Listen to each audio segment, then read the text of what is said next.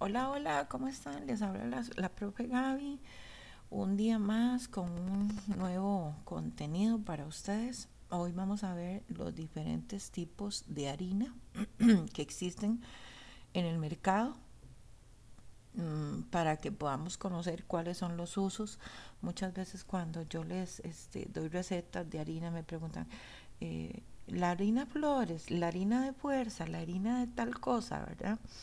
Solo vamos a dar el contenido sabiendo que en Costa Rica eh, a nivel minoritario, o sea, a nivel de supermercados, a nivel de pulperías, a nivel de tiendas que vendan cuestiones para repostería, eh, la harina que vamos a encontrar es la harina multiusos.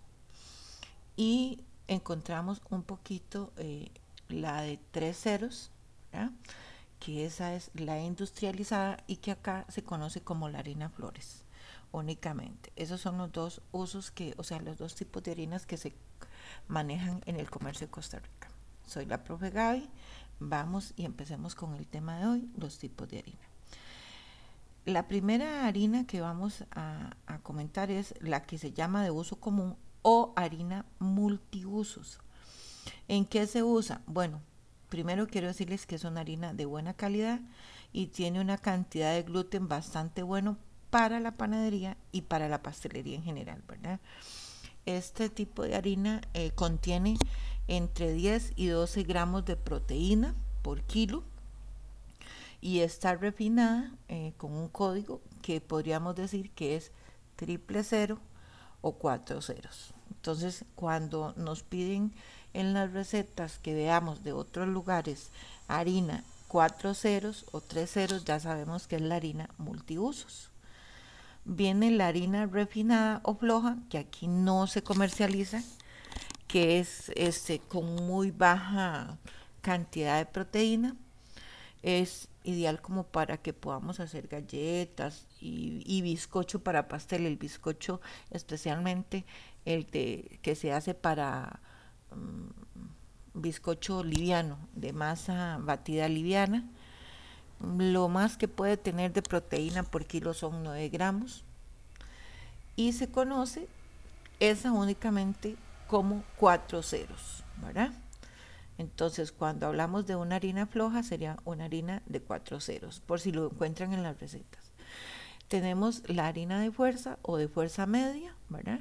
Esa tiene un contenido medio de proteína ahí por kilo es una de las que se usa para panificación manual, ¿verdad? No de maquinaria, sino manual, esa en la que amasamos con codos, con brazos, con todo esto. Eh, también tiene de 12 a 14 gramos de proteína, tiene bastante proteína por kilo, por eso es tan pesada y se conoce como harina de tres ceros. Y por último, vamos a hablar de la alta proteína, la harina de alta proteína esa tiene un alto contenido de proteína para panificación e industrialización. Esa es la que mayormente se usa en la Bimbo, en lo que antiguamente sería la panificadora Camacho, este, ya como más de uso industrial, donde se produce eh, pan en cantidades eh, muy grandes. Esa vendría siendo como los, los tipos de harina que eh, o la clasificación más bien de la harina. Entonces cuando logremos encontrar recetas eh, con estos tipos de doble cero, de tres cero, ya vamos sabiendo, ¿verdad? Acá en Costa Rica, como les dije, solo se manejan a nivel, eh, bueno, a nivel minoritario la multiusos y a nivel de panificadoras ya más grandes, grandes, ¿verdad? No hablemos de panadería de barrio, sino panaderías que comercializan en gran volumen, ya utilizan lo que se llamaría una harina de fuerza. Aquí la podemos encontrar con el nombre de harina flores.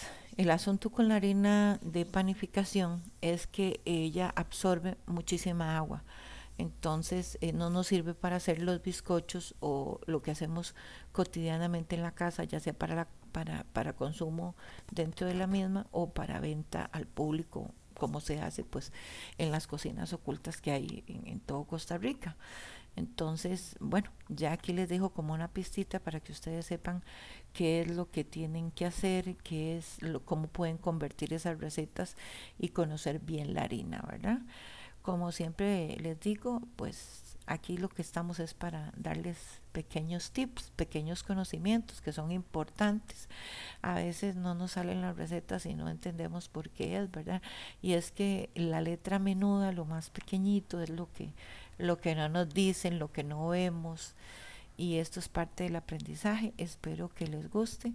Como siempre les digo, eh, visiten mi página Academia Gabriela Kay. Tenemos cursos espectaculares este año, cosas que he querido venir trayendo desde hace tiempo.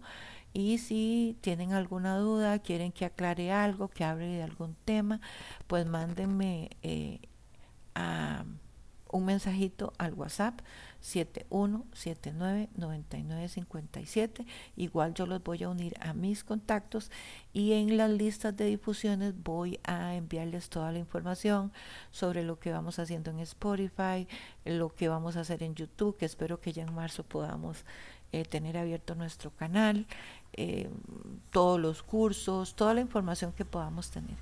Entonces, les agradezco mucho que hayan sacado un ratito para escuchar todo esto que en realidad las hace conocer más eh, el ambiente en el que trabajan, la cocina, aunque solo se dediquen a una área, no importa. Y recuerden que vendrá el, curso de Catering Service y el curso de comida para sodas. Hay que innovar, en las sodas hay que innovar, hay que ser diferente. Entonces vamos a dar ese curso. Que Dios me los bendiga, muchas gracias y hasta la próxima.